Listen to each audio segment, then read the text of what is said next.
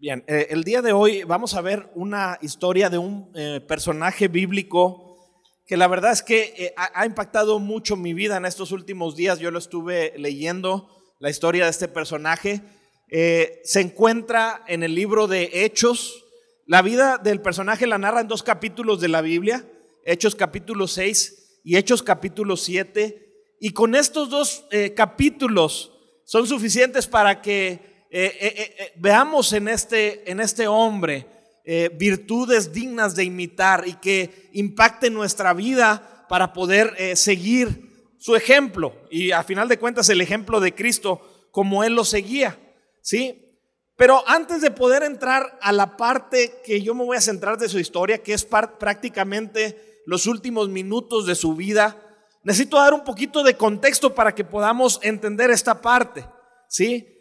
Eh, voy a hablar un poquito del libro de Hechos y cómo se va desarrollando la vida de este personaje sin leer muchos pasajes para al final poder, eh, poder centrarnos en el texto principal. ¿sí? En el, el libro de Hechos, mis hermanos, narra la vida de la primera iglesia, la vida de los apóstoles y los primeros creyentes, pero no solamente de estas personas, sino que narra la obra del Espíritu Santo en los apóstoles y en la primera iglesia. Alguien dijo que si queríamos decir cuál es el personaje principal del libro de Hechos, podríamos fácilmente decir que es el Espíritu Santo. Él es el personaje principal del libro de Hechos. Y en una ocasión, la, la primera iglesia ya había crecido muchísimo a razón de, de, de 120 personas a cerca de 20 mil personas en muy poco tiempo. Entonces hubo ciertas diferencias. Dice la Biblia que las viudas de los judíos griegos estaban, eh, re- estaban reclamando porque se sentían desatendidas en la repartición de alimentos. ¿sí? Entonces ellas y- y ese grupo comenzó a murmurar. Comenzaron a murmurar. Los apóstoles se dieron cuenta y lo primero que dijeron ellos es necesitamos más personas que se involucren en la obra. Y dijeron ellos no es justo que nosotros dejemos la palabra, la palabra de Dios, de predicar la palabra para servir las mesas. Y dijeron vamos a escoger siete varones de entre, de entre el pueblo, de entre esos 20 mil creyentes que, hay- que ya había. Dice, vamos a escoger, ¿cuántos varones? Siete varones. Y me llama mucho la atención las características que buscaron en ellos. Dice, siete varones que sean de buen testimonio. Primer característica. Segunda característica, llenos del Espíritu Santo. Y tercer característica, de llenos de sabiduría. Ahora, es bien interesante porque lo que ellos estaban buscando eran, dice, para que ellos atiendan las mesas. Iban a hacer labores administrativas, no iban a predicar la palabra, iban a hacer funciones administrativas y no pensaron en escoger a un administrador de empresas. Lo primero que pensaron es, necesitamos personas con tres características, que es buen testimonio, sabiduría y que fueran llenos del Espíritu Santo. ¿Sí? Y en Hechos capítulo 6, verso 3, va a aparecer ahí en su pantalla, dice, eh, buscad entre vosotros a siete varones de buen testimonio, llenos del Espíritu Santo y de sabiduría, a quienes encarguemos de este trabajo. Y eligieron a Esteban, ¿cómo dice acerca de Esteban? Varón lleno de fe y del Espíritu Santo. Interesante que resalta el nombre de Esteban, ¿sí? Y luego dice a Felipe, es otro de los que después se menciona en los capítulos posteriores, y menciona a Prócoro, Nicanor, Timón, etcétera. No puse toda la lista de los siete. Pero me llama mucho la atención que el autor del libro de Hechos, Lucas, está resaltando el nombre de Esteban. Pedían con tres características y menciona a Esteban y reafirma y dice Esteban era lleno de fe y lleno del Espíritu Santo. Pareciera que el autor quiere empezar a comunicarnos un poquito más de él. En los versos, eh, del, del- el verso 8, capítulo 6, verso 8, no lo voy a leer, pero se nos muestra que después de que lo nombran administrador de las mesas, Esteban en el, en el, en el verso 8 empieza a ser un predicador del Evangelio. Esto es súper interesante porque su llamado era servir las mesas, pero se puso a predicar el Evangelio. No se nos dice que descuidó su ministerio, pero sí se nos dice que empezó a hacer otra cosa. Y esto nos enseña mucho, mis hermanos, que cualquier persona, no importa las actividades y las dinámicas que pueda tener en la iglesia o en su trabajo, tiene un llamado firme por nuestro Señor Jesucristo a predicar el Evangelio. ¿Sí? ¿Qué dije? Cualquier persona, no importa su trabajo o no importa las actividades que realice en la iglesia, tiene un llamado más grande y es el llamado de Cristo a que compartamos el Evangelio. Si algo habla también el libro de Hechos, es un llamado a la iglesia a compartir el Evangelio. Entonces, del verso 8 en adelante, se nos dice que él empezó a predicar el Evangelio y que lo hacía lleno de poder y de gracia y que hacía grandes, escuche esto, grandes señales y prodigios. El que servía las mesas, el administrador, se convirtió en uno que hacía grandes señales y prodigios. Y dice que la gente que lo escuchaba, había gente que odiaba el cristianismo, los opositores. Y ellos, dice literalmente en la Biblia, no podían resistir la sabiduría y el poder con el que Esteban hablaba. Esto es sorprendente, ¿sí? Él empieza a hacer señales, prodigios, predicar el Evangelio, pero la gente, los que se oponían a él, no tenían palabras para responderle porque hablaba con sabiduría y poder. Este es Esteban. Un hombre lleno de Dios, un hombre lleno del Espíritu Santo. Y entonces los opositores no hallaban qué hacer. Querían callar a Esteban porque estaba predicando el Evangelio y lo que hicieron fue que sacaron dinero y fueron a sobornar a muchas personas para que dieran falso testimonio de Esteban. Y dijeron, ¿sabes qué? Esteban está blasfemando contra Dios. Esteban está blasfemando contra Moisés. Esteban está blasfemando contra la ley está blasfemando contra nuestro templo. Y empezaron a levantar un falso testimonio porque no tenían manera de discutirle. Y en el mismo capítulo se nos dice al final que lo llevaron ante un juicio, ante un concilio donde estaban los principales sacerdotes, incluido el sumo sacerdote. Y dice que la gente veía el rostro de Esteban como el rostro de un ángel. Oiga, yo no sé exactamente qué se refiere como el rostro de un ángel, pero me imagino que se refiere a que su rostro estaba literalmente resplandeciendo. El servidor de mesas no era uno de los apóstoles, no era uno de los líderes principales de la iglesia, era un administrador, pero tenía una característica y nos enseña mucho a toda la iglesia acerca de quiénes nosotros somos, quién es el pueblo de Dios. Era un hombre lleno del Espíritu Santo y sabe, le tengo buenas noticias. A todos los creyentes en Jesucristo se nos ha prometido que tengamos el Espíritu Santo. Y si Esteban fue un gran predicador de la palabra de Dios y un hombre que comunicaba el Evangelio, ¿sabe qué nos está diciendo a nosotros? Que no necesita ser pastor para que usted pueda predicar el Evangelio y tener poder de Dios en su vida y predicar con sabiduría. ¿Estamos de acuerdo en esto?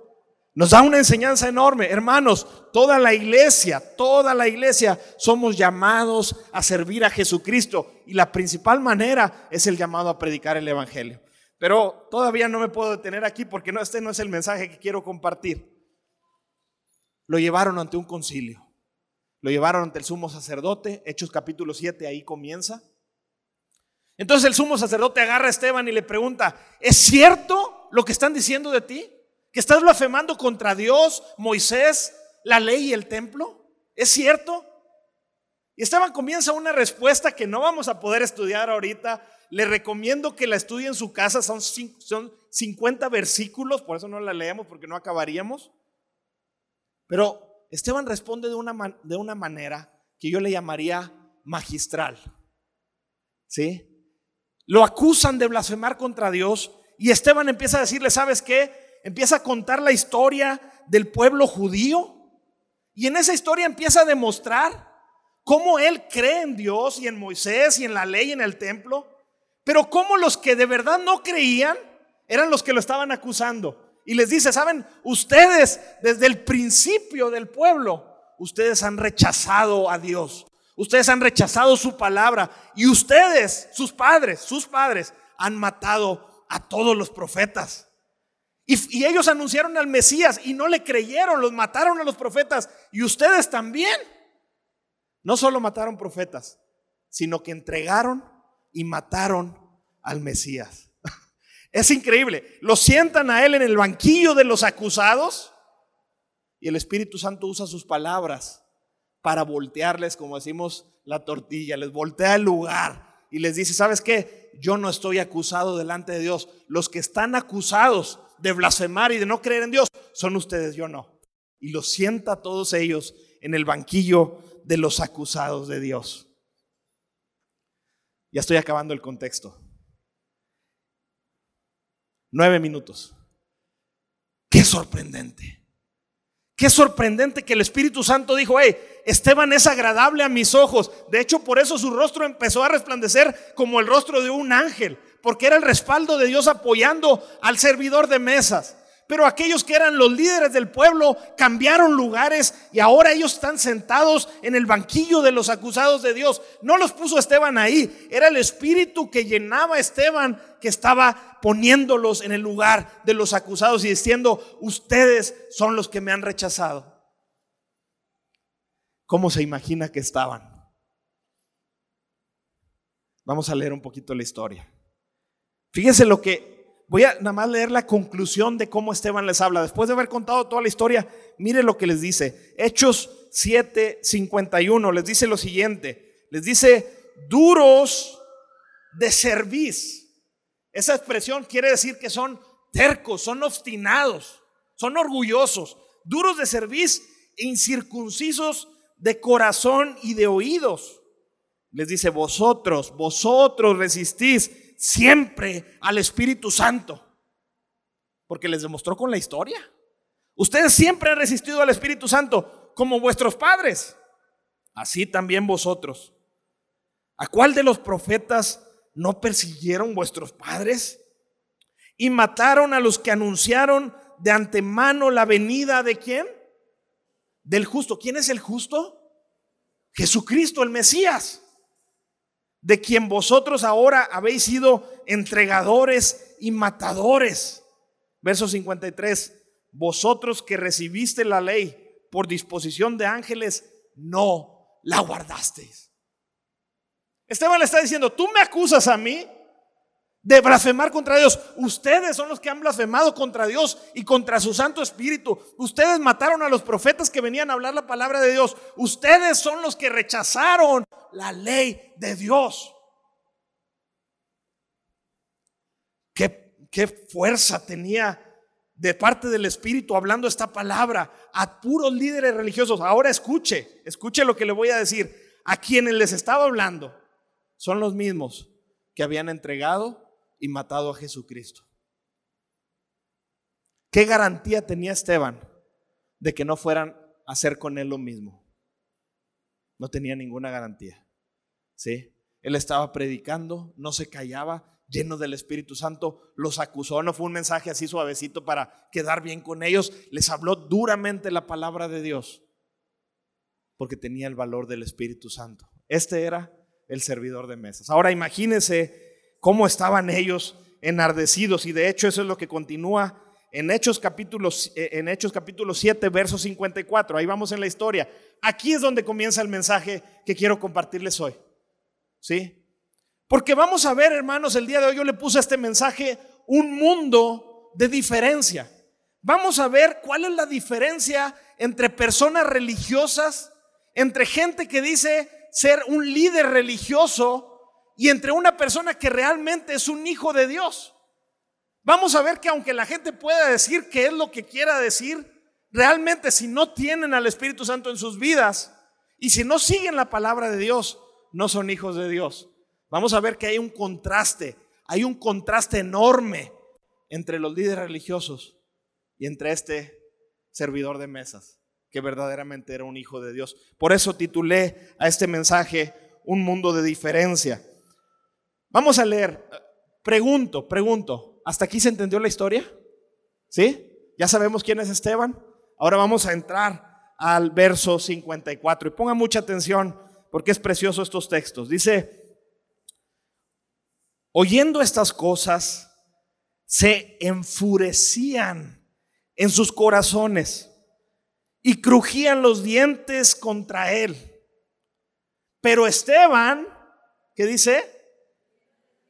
Lleno del Espíritu Santo, como se nos dijo en el capítulo 6 varias veces, Puestos los ojos en el cielo, vio la gloria de Dios y a Jesús que estaba a la diestra de Dios y dijo, he aquí, fíjese, estaban todos enojados y estaban viendo al cielo, viendo la gloria de Dios y a Jesucristo. Y dice, he aquí veo los cielos abiertos y al Hijo del Hombre que está a la diestra de Dios.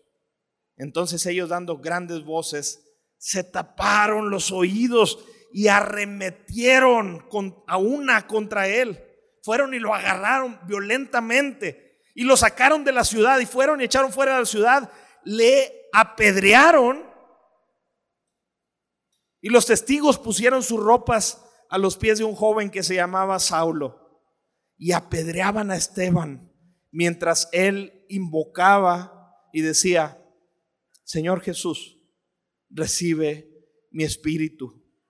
Y puesto de rodillas, clamó a gran voz, Señor, no les tomes en cuenta este pecado.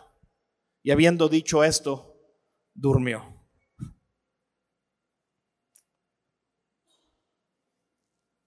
Es una historia impactante, ¿es cierto? ¿Sabe usted que Esteban es el primer, o al menos el primero registrado en la Biblia, el primer mártir cristiano? La primera persona que entregó su vida por Jesucristo. Y según la palabra de Dios, esta era una bendición para él. A lo mejor usted dice, wow no, wow, no puedo ver esa bendición, pero realmente ahorita vamos a ir demostrando que esto fue una preciosa bendición para la vida de Esteban. Pero quiero empezar a ver estos contrastes, un mundo de diferencia entre los líderes religiosos y este hombre que se llama Esteban. El primer contraste lo vemos en los, en los versículos 54 y 55 que acabamos de leer, es que ellos se encontraban llenos de ira. ¿Cómo estaban ellos?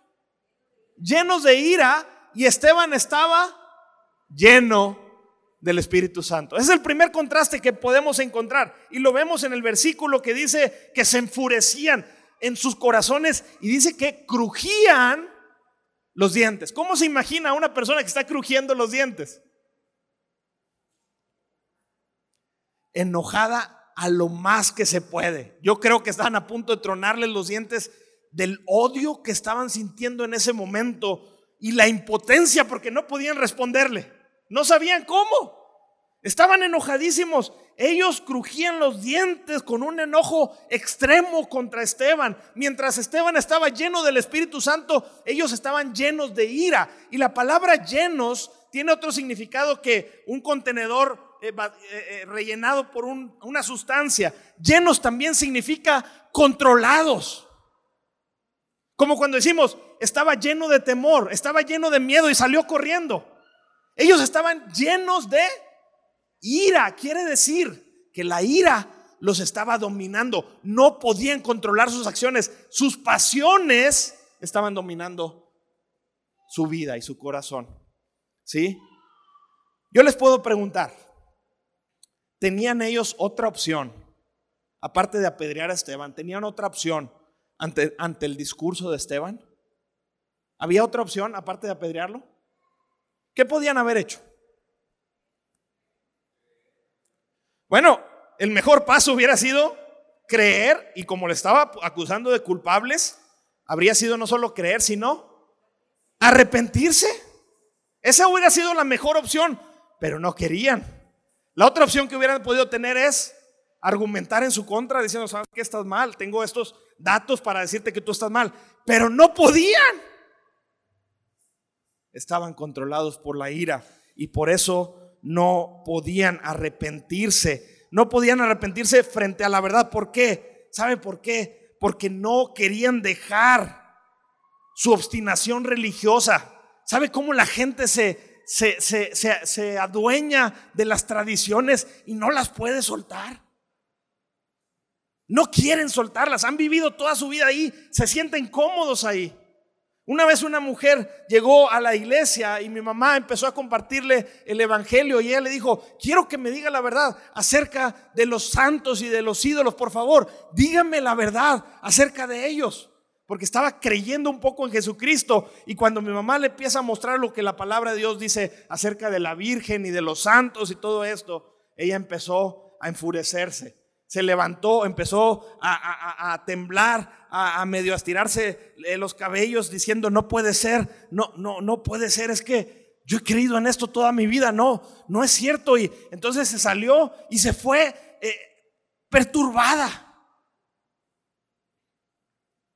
Ellos no querían salir de su obstinación religiosa, tenían amor por el poder, tenían orgullo, ira, no, no pudieron volverse a Dios. Le voy a decir por qué.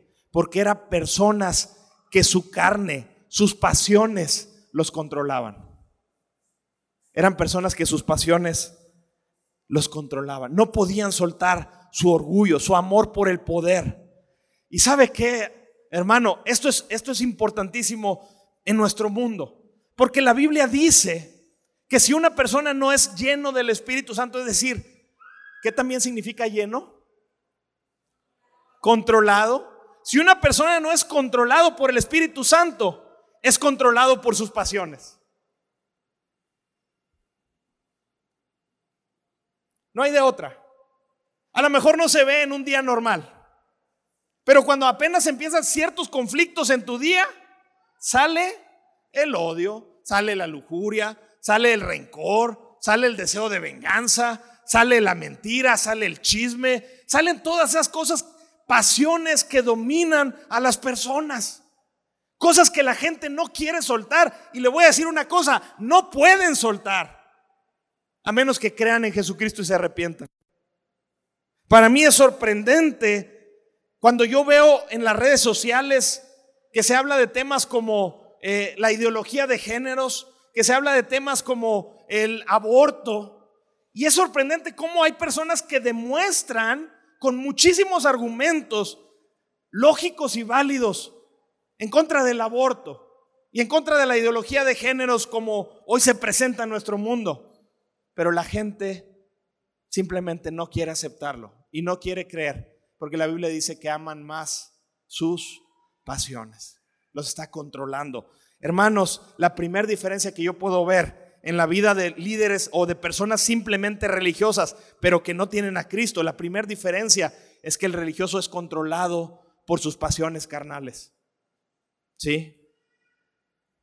Y no se pueden arrepentir. Pero a diferencia de esto, encontramos a Esteban lleno del Espíritu Santo. Ahora yo le voy a preguntar, ellos tenían opciones.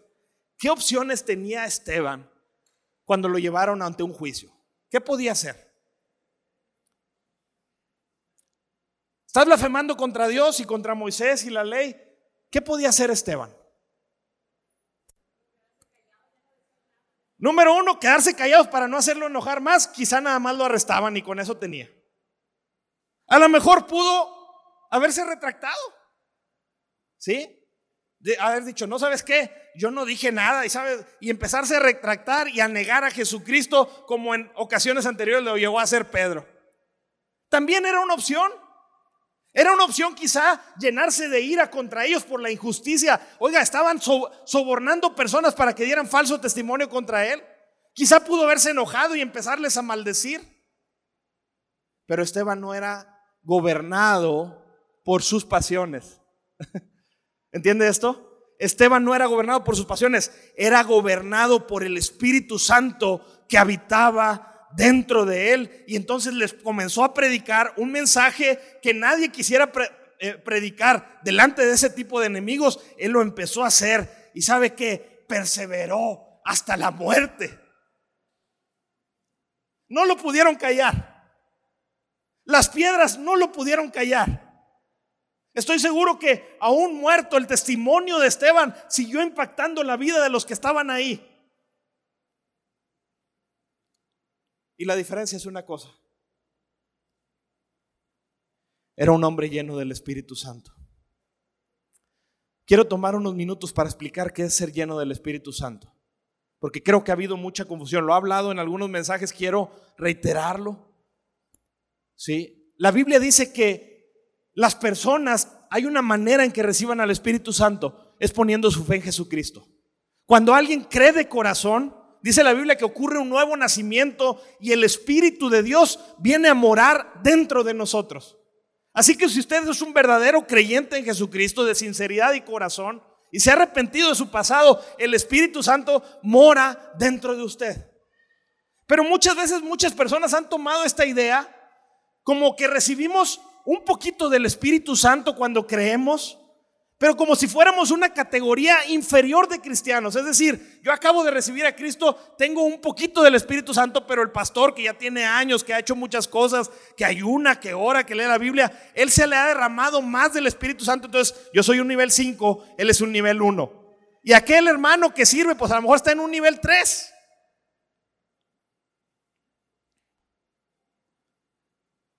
Pero el Espíritu Santo, no podemos usar la analogía de un vaso echándole agua. ¿Sí? ¿Cuánto me echaron? 10 mililitros del Espíritu Santo. No podemos decir eso. Porque el Espíritu Santo no es una sustancia, es una persona. No se nos da por medidas. Cuando usted viene a Cristo de corazón, se le da completo. Eso es una muy buena noticia, hermano, porque quiere decir que usted no tiene que estar subiendo de categorías en un mejor cristiano. Tiene el mismo espíritu que Esteban tenía en ese momento. Si usted es creyente en Jesucristo, usted también lo tiene completo. Y entonces usted me diría, bueno, entonces, ¿qué quiere decir la Biblia cuando dice, sé lleno del Espíritu Santo? Porque lo dice la Biblia en Efesios, sean llenos, lo dice como una orden, sean llenos del Espíritu Santo. Acuérdense que les dije que la palabra llenos también se utiliza como un sinónimo de controlados, ¿sí? De tal manera que cuando la Biblia está diciendo, sé lleno del Espíritu Santo, te está diciendo, déjate controlar, déjate dirigir, déjate gobernar por el Espíritu Santo. ¿Cómo lo vemos en Esteban? No se dejó controlar por la ira, por sus pasiones, sino se dejó controlar por lo que el Espíritu Santo quería hacer en ese momento y en esa situación. Y alguien diría, bueno, ¿cómo me dejo controlar por el Espíritu Santo? ¿Sí? ¿Cómo me lleno? Pero no lleno en el sentido de que me echen más, sino lleno en el sentido de que obedezca a Dios y le pueda reconocer y pueda ser guiado por Él. ¿Cómo lo hago? Lo voy a responder rápidamente para brincar al siguiente punto. Pero la respuesta que yo he visto es que conforme somos llenados de la palabra de Dios, los pensamientos del Espíritu Santo, de nuestro Señor Jesucristo, de Dios el Padre, sus pensamientos en la palabra empiezan a convertirse en nuestros pensamientos. Cuando usted lee la Biblia, hermano, por eso es esencial leerlo diariamente. Tú lees la palabra de Dios, Dios te va a hablar acerca de cómo Él piensa y de lo que Él quiere para tu vida. Y entonces lo que yo he aprendido es no quedarme sin orar después de leer la palabra de Dios, porque cuando yo leo la palabra de Dios, el Espíritu Santo me habla, yo voy a su presencia y me rindo delante de Él y le digo, Espíritu Santo, acabo de entender que tengo que hacer cambios en mi vida, quiero rendirme a ti. Te pido, Señor, ayúdame a vivir como tú estás diciendo en este texto bíblico. Sus pensamientos se vuelven mis pensamientos y mi corazón se rinde a Él en su presencia a través de la oración. Y entonces cuando vienen las situaciones en mi día, la carnalidad también quiere salir pero he sometido mi vida a la, a la voluntad del Espíritu Santo. Y entonces yo digo, ¿sabes que No. Voy a actuar como, como Cristo quiere que actúe y empiezo a poner en obra. Me estoy dejando controlar por el Espíritu y Él empieza a obrar en nuestras vidas porque así lo prometió. Por eso dice, no se emborrachen con vino, no se dejen controlar por el vino, sino sean llenos del Espíritu Santo. Deja que Dios gobierne tu vida llenarse de la palabra, entregarnos en oración, disponer, nuestros corazones para hacer su voluntad y solo su voluntad. Eso es que una persona está llena del Espíritu Santo. Y créeme, dice eh, un pasaje, dice, a los que por el uso tienen los sentidos ejercitados en el discernimiento del bien y del mal. Cuando uno empieza a poner en práctica la voluntad de la palabra de Dios, empiezas a, convertirte en un experto en hacerlo, en identificar lo que Dios quiere para tu vida y por dónde te quiere llevar. Pero no se puede sin su palabra, no se puede sin la oración y no se puede sin la disposición, el corazón, la voluntad de una persona para obedecer a Cristo.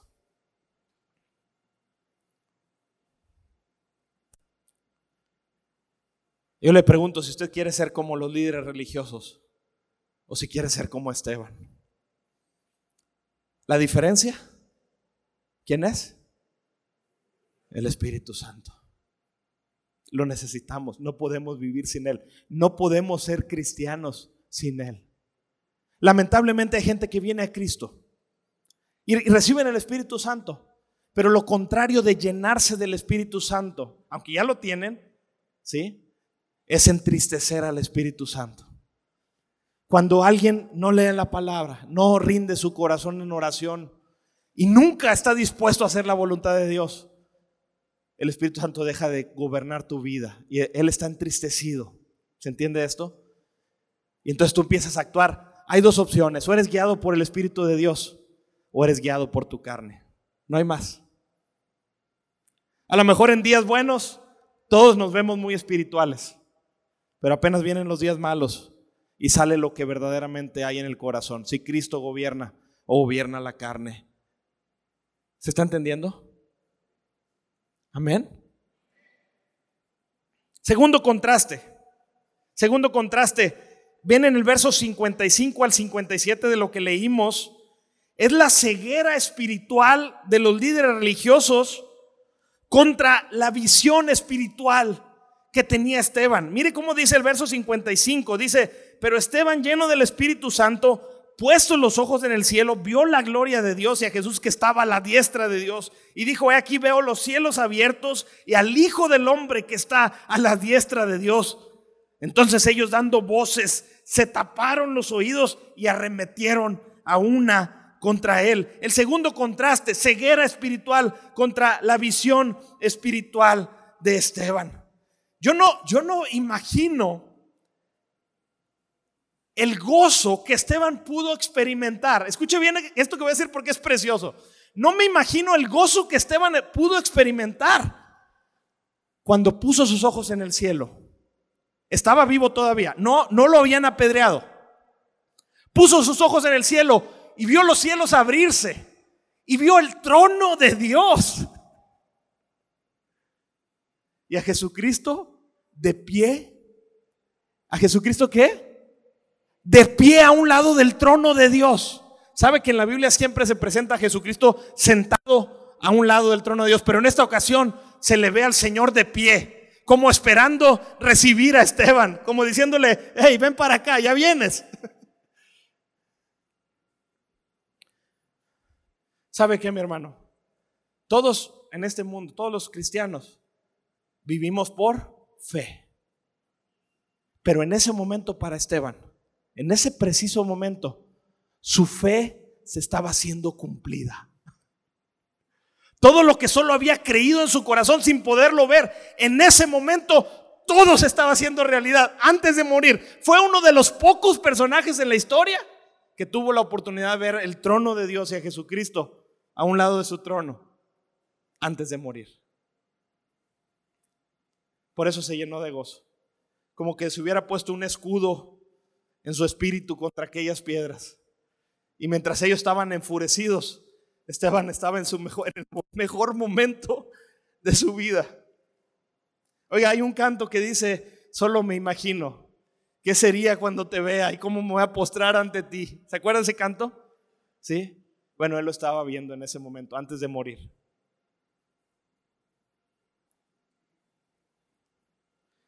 Visión espiritual. Dice la Biblia puestos los ojos en Jesús. ¿Puedo decirlo conmigo? Puestos los ojos en Jesús. Yo creo que el autor bíblico cuando estaba escribiendo esto tenía en su mente a Esteban viendo a Jesucristo, puestos los ojos en Jesús. Mire lo que dice Colosenses, Colosenses 3.1. Dice, buscad las cosas de arriba, donde está Cristo sentado a la diestra de Dios. Verso 2 dice, poned, ¿qué dice? La mira en las cosas de arriba y no en las de la tierra. Por eso ahorita cantábamos, fija tus ojos en Cristo. Fija tus ojos y lo terrenal va a perder valor, va a dejar de tener poder sobre ti, va a dejar de controlarte. Fija tus ojos en Cristo, míralo a Él. Cuando en una ocasión Jesús le estaba hablando a sus discípulos y les decía, ¿saben qué? voy a ir a Jerusalén y voy a sufrir y voy a morir y, voy a resucitar. Pedro se le acerca y dice la Biblia que empezó a tratarlo de convencer y le dijo, Señor, no hagas esto contigo, hombre, no, que no te pase esto a ti, Señor. Y entonces el Jesús en Mateo 16, 21 le dice, apártate de mí, Satanás, porque no pones la mira en las cosas de Dios, sino que las tienes puestas en las cosas de los hombres. Esteban viendo a Jesucristo. ¿Sabe? Es una enseñanza para nosotros, mis hermanos. Necesitamos ver a Jesús. Necesitamos voltear y ver a Cristo siempre en nuestra vida. Y eso va a permitir que no seamos controlados por este mundo y por nuestras pasiones. ¿Se entiende esto que estoy diciendo? Fija tus ojos en Cristo. Y alguien me podrá decir otra vez la pregunta. ¿Y cómo es eso? No le puedo ver. ¿Cómo pongo mis ojos en Jesús? A lo mejor voy a parecer, como dicen, disco rayado. Pero ¿sabe cómo uno pone eh, sus ojos en Jesucristo? A través de la santa palabra de Dios que nos revela a Cristo. Si usted no mira a Jesús, no hay otra opción. ¿Sabe dónde tiene puestos sus ojos? En el mundo. Es duro lo que estoy diciendo, pero así es. Y usted podrá decir, pero voy a la iglesia. Pero si usted no pone sus ojos en Cristo a leer la palabra de Dios, sus ojos están puestos en el mundo. Y al igual que Pedro, va a caer en todas las tentaciones. Por eso Jesús le dijo, apártate de mí, Satanás. No era porque Pedro fuera Satanás, era porque estaba siendo controlado por... ¿Vamos bien? Estaba siendo controlado por Satanás. La Biblia es clara y dice que el príncipe de este mundo es quien está controlando las acciones, la corriente del mundo. Si usted no se deja llenar por la mente de Cristo, no está viendo a Cristo, es claro, está viendo al mundo, sus pensamientos están llenos de este mundo y eso es lo que está controlando su vida. Necesitamos ir y mirar a Cristo. Cuando este canto dice, fija tus ojos en Él, cuando Jesús le dijo, fija tus ojos en Él, cuando la Biblia dice, poner la mirada en las cosas de arriba, está diciendo, ve, ve la palabra, ve, a Cristo en la palabra. Ahí nos ha revelado el Señor. Y Esteban lo estaba viendo, lo estaba viendo. Y el, el momento más difícil de su vida, no pudo robarle la fe, porque tenía su mirada fija en Jesús. A diferencia, a diferencia de los otros, estaban con ceguera espiritual. Mire, era la tercera vez registrada en el libro de Hechos que se les compartía a los líderes religiosos. Jesús había hecho montones de milagros frente a sus ojos, pero ellos, a pesar de que tenían ojos, no podían, no podían ver. Mire lo que dice segunda de Corintios 4:4. Fíjese, eh, este pasaje va a aparecer en su pantalla. Dice, Satanás quien es el Dios de este mundo, ¿qué dice? Ha cegado la mente de los que no creen. Son incapaces de ver la gloriosa luz de la buena noticia. No entienden este mensaje acerca de la gloria de Cristo, quien es la imagen exacta de Dios. Ahora usted me dirá, bueno, está hablando ahí de los incrédulos. Satanás tiene cegada la visión y la mente de los incrédulos. Pero ¿sabe qué? Nos está diciendo algo más. Nos está diciendo que el trabajo de Satanás es engañarnos, es cegar nuestra mente y nuestro corazón. No solo de los incrédulos, Él va a intentar engañar aún a los que son de Cristo. Y si usted no ha puesto sus ojos en Cristo, no va a poder, no va a poder darse cuenta cuando Satanás lo esté engañando. Va a ser presa fácil porque va a estar siendo cegado por sus pensamientos y sus ideas. Mire, hay una analogía preciosa que en la mañana, mientras estaba leyendo la Biblia, surgió y quiero compartirle con ustedes. ¿Usted se acuerda cuando el, apóstol Pablo va eh, en camino a Damasco y de pronto aparece el Señor Jesucristo? Dice en el pasaje que de pronto le rodeó un resplandor de luz del cielo. Le rodeó un resplandor de luz. Y Esteban se quedó viendo y hay un diálogo ahí, no nos vamos a meter en los detalles del diálogo, pero era tan fuerte la luz que cegó sus ojos. Dice cuando la luz ya se había quitado, el apóstol Pablo estaba tratando de ver y no podía ver nada. Y tres días Tres días se quedó ciego. ¿Y sabe qué es lo que, cuando estaba leyendo la Biblia, creo que el Espíritu Santo me estaba hablando? Esteban, se, digo, Pablo se estaba quedando ciego a este mundo. Por tres días, Pablo estaba quedando ciego a las cosas de este mundo. En esos tres días solo tenía una imagen en su mente y su corazón. La gloriosa luz del Evangelio de Jesucristo. ¿De verdad me está entendiendo en esto? Él vio a Cristo ¿Alguna vez se ha quedado viendo al sol por un ratito, por alguna, está jugando algo y de repente se queda viendo al sol por un rato? ¿Qué pasa cuando vuelve la vista hacia otro lado? No puedes ver nada. Le pido al Señor que su gloriosa luz, que su gloriosa luz, la gloriosa luz del Evangelio, nos ciegue a este mundo y nos permita ver siempre a Cristo, solo a Cristo. Solo a Cristo, mis hermanos.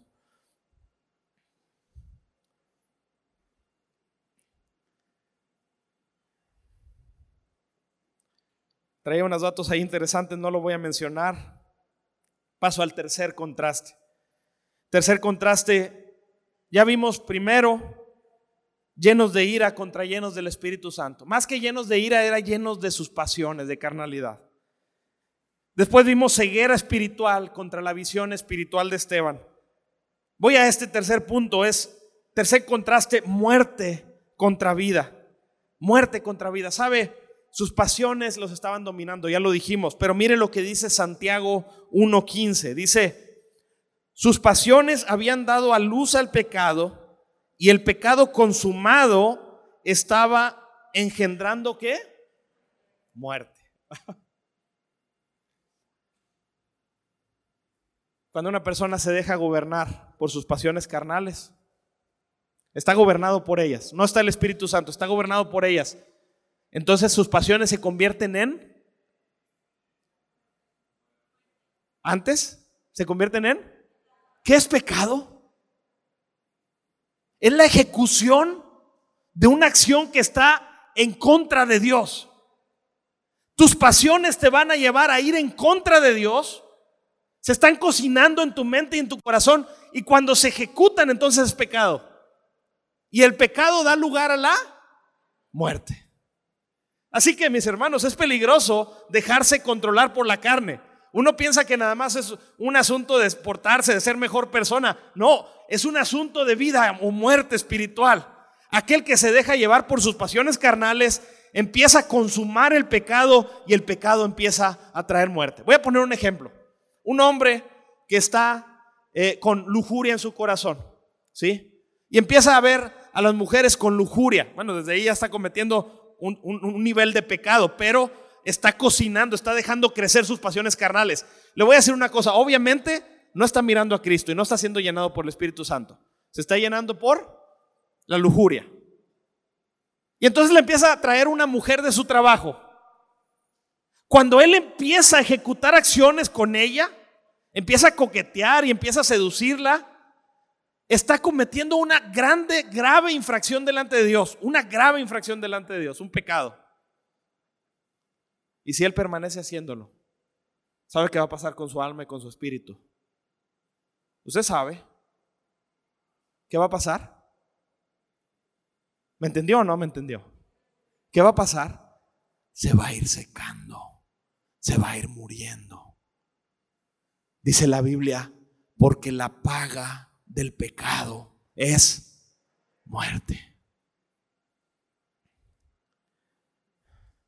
Si alguien se deja gobernar por sus pasiones carnales, se va a ir secando. Aún los creyentes, cuando empiezan a dejarse gobernar por sus pasiones, se van secando. Se van secando, se van apagando. Ya no quieren nada con Dios, no quieren nada con su palabra, no quieren nada con la iglesia. Su alma se está secando. Y aunque están haciendo acciones que les traen un poco de placer, porque así es el pecado, su alma se está secando. Ellos tomaron las piedras y empezaron a aventarlas contra Esteban, llenos de ira, de odio. Todo el odio estaba saliendo a través de esas piedras y pensaban que le estaban quitando la vida a Esteban. Pero en ese momento, Esteban estaba diciendo, Señor, recíbeme, recíbeme, Señor.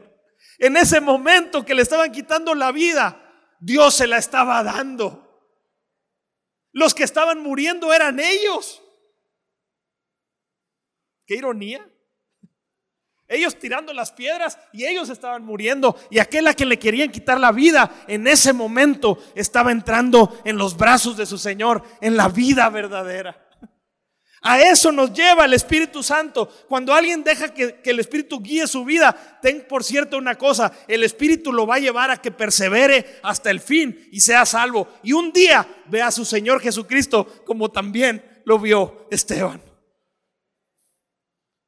Qué contraste tan grande, muerte, vida. Dice, porque la paga del pecado es muerte, pero el regalo de Dios es vida eterna en Cristo Jesús, Señor nuestro.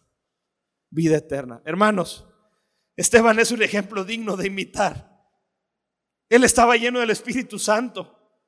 Debemos imitar su vida porque nos lleva a la vida verdadera. Él estaba imitando a Cristo, como tú y yo también lo tenemos que imitar. Mire, van, van a poner un acróstico, creo que es la palabra, en las pantallas. Esteban. En las horas finales de tu vida, sombrías para el hombre cotidiano, tuviste una visión del soberano, entronado y al Hijo con la frente erguida, bendiciendo tu muerte por su causa abriéndote los brazos amorosos. No fue muerte la tuya, fue reposo. y eso nos espera a los que somos de Cristo.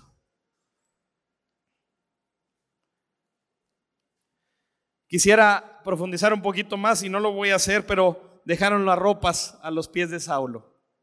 Creo que fue la primer semilla Aquellos que lo iban a matar aventaron las ropas. Ahí estaba Saulo, el que más adelante, el que era un perseguidor de la iglesia y más adelante se vuelve el más grande predicador del cristianismo en su tiempo. Pero creo que la, mire, de hecho, hubo un hombre que dijo esta frase, San Agustín, Agustín de Hipona dijo, si Esteban no hubiera orado, la iglesia no habría tenido a Pablo. ¿Sí? Yo creo que Saulo estaba siendo impactado por un hombre que estaba dispuesto a darlo todo por su Señor. Porque Saulo era igual, solo que no había entendido el Evangelio. Él estaba dispuesto a darlo todo por su fe, igual que Esteban. Ahí se sembró la semilla que más tarde creció en la vida de Saulo. Voy a concluir con este último punto, último contraste, último contraste, odio contra amor. No necesito demostrar el odio de los líderes religiosos, ya está más que claro en la historia, estaban siendo controlados por el odio, pero es precioso ver que el, que el fruto del Espíritu en la vida de Esteban era el amor. Mire el verso 60, dice así, ya lo habíamos leído, dice, y puesto de rodillas, clamó a gran voz, Señor, no les tomes en cuenta este pecado y habiendo dicho esto, durmió.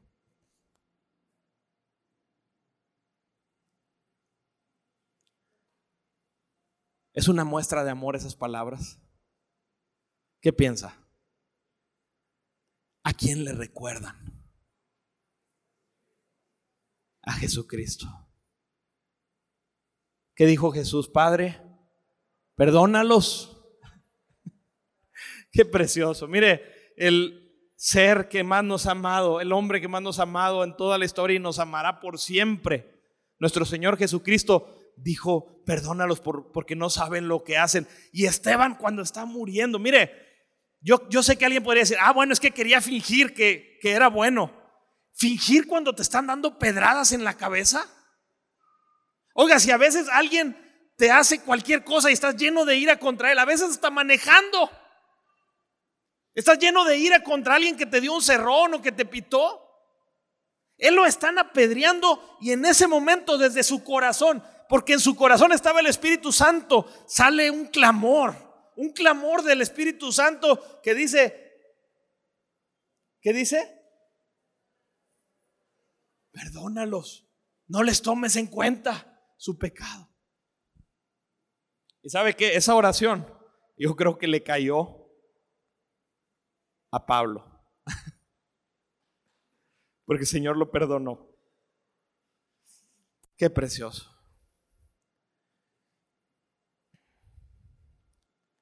Estos contrastes, hermanos, con esto, con esto concluyo. Estos contrastes nos llevan a dos preguntas. La primera pregunta, ¿por qué la vida y el carácter de Esteban eran tan opuestos al de personas de su misma nación y de su misma época? ¿Por qué eran tan opuestos a líderes religiosos? ¿Por qué su vida y su carácter eran tan diferentes a la vida de este mundo? Y la respuesta es porque Esteban se parecía mucho a Jesús porque estaba lleno del mismo espíritu. Esteban se parecía mucho a Jesús porque estaba lleno, dirigido, controlado, gobernado por el mismo espíritu de Cristo. Mire esta frase del pastor John MacArthur, me, me fascinó lo que él dijo. Mire lo que dice, lo van a poner en su pantalla. Dice, tanto en vida como en muerte, Esteban fue muy parecido a su Señor. Jesús estaba lleno del Espíritu e igual sucedió con Esteban. Jesús estaba lleno de gracia e igual lo dice la Biblia acerca de Esteban en Hechos capítulo 6. Jesús enfrentó con valentía al sistema religioso de su época, así como lo hizo Esteban. Jesús fue condenado por testigos mentirosos e igual le aconteció a Esteban.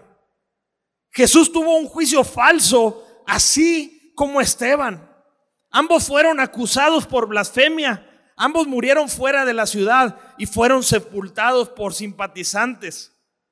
Y según se indicó, ambos oraron por la salvación de sus verdugos. ¿Hubo alguna vez un hombre más parecido a Jesús? ¿Hubo alguna vez un hombre más parecido a Jesús? Qué pregunta tan interesante. ¿Y sabes por qué? Porque estaba lleno de su mismo espíritu. Y esa pregunta nos lleva a la segunda pregunta. Y esta es una personal. Y yo quisiera que cada uno de nosotros, Espíritu Santo, yo te pido que nos ayudes a hacernos esta pregunta de corazón. Y esta pregunta es, existe el mismo contraste entre nosotros y la gente a nuestro alrededor? ¿O más bien parecemos ser los mismos? ¿Existe el mismo contraste entre tu vida y la gente que te rodea? ¿Existe el mismo contraste cuando alguien te insulta? ¿Existe el mismo contraste cuando hay pruebas o dificultades? ¿Existe el mismo contraste en, cuanto a hacer la obra de Dios o simplemente estás viviendo para este mundo? Existe el mismo contraste en tu día a día, no solo hablo de los domingos aquí en la iglesia, existe el mismo contraste a nuestras vidas. Porque les digo una cosa, mis hermanos, el Señor Jesucristo nos llamó a ser luz, lámparas encendidas en un mundo de tinieblas. Él dijo que sus hijos se parecen a Él. Y cuando los fariseos le rechazaban y lo acusaban de blasfemo a Jesucristo, Él les dijo, ustedes son hijos no de Dios porque harían las obras de Dios, pero ustedes son hijos de vuestro padre el diablo, porque ustedes están haciendo lo mismo que Él. Desde el principio Él ha sido asesinos asesino igual que ustedes. Eso les dijo Jesús. Hermanos, la pregunta que te estoy haciendo no es una pregunta de echar a la basura, es una pregunta de vida o muerte, mi hermano. Porque si no, yo te diría, no cometas el mismo error que estos líderes religiosos de que sus pasiones los controlen y te vayan lejos de Cristo. Si hoy Cristo te está hablando y te das cuenta que no te pareces a Él, si hoy Cristo te está hablando y te das cuenta que no estás siendo lleno del Espíritu Santo, que, que su palabra no está en tu mente y tu corazón, no salgas por estas puertas y, salgas vacío y salgas en la misma situación, dile a Cristo, quiero verte a ti, quiero ser lleno de ti, quiero que tú dirijas mi vida, Señor. Quiero que tú me des una vida nueva y me permites caminar contigo como este precioso hombre que te imitaba a ti. Déjame ser como tú. Dirige mi vida, dirige mis pasos, dirige mis acciones, Señor. La respuesta a la palabra de Dios no es quedarse callados, no es la indiferencia. La respuesta a la palabra de Dios es la fe y el arrepentimiento. Y quiera el Señor Jesucristo que le creamos con todo nuestro corazón y siempre nos arrepintamos delante de Él. Vamos a terminar orando. Padre, en el nombre de Cristo Jesús, tu palabra ha sido muy clara, Señor. Señor, es claro para nosotros por la obra del Espíritu Santo en la vida de Esteban. Es claro para nosotros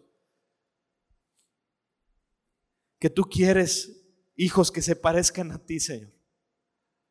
Es claro para nosotros que tú quieres hijos que estén llenos de tu Santo Espíritu que no se dejen controlar por su carnalidad, por las cosas de este mundo o por los engaños del enemigo.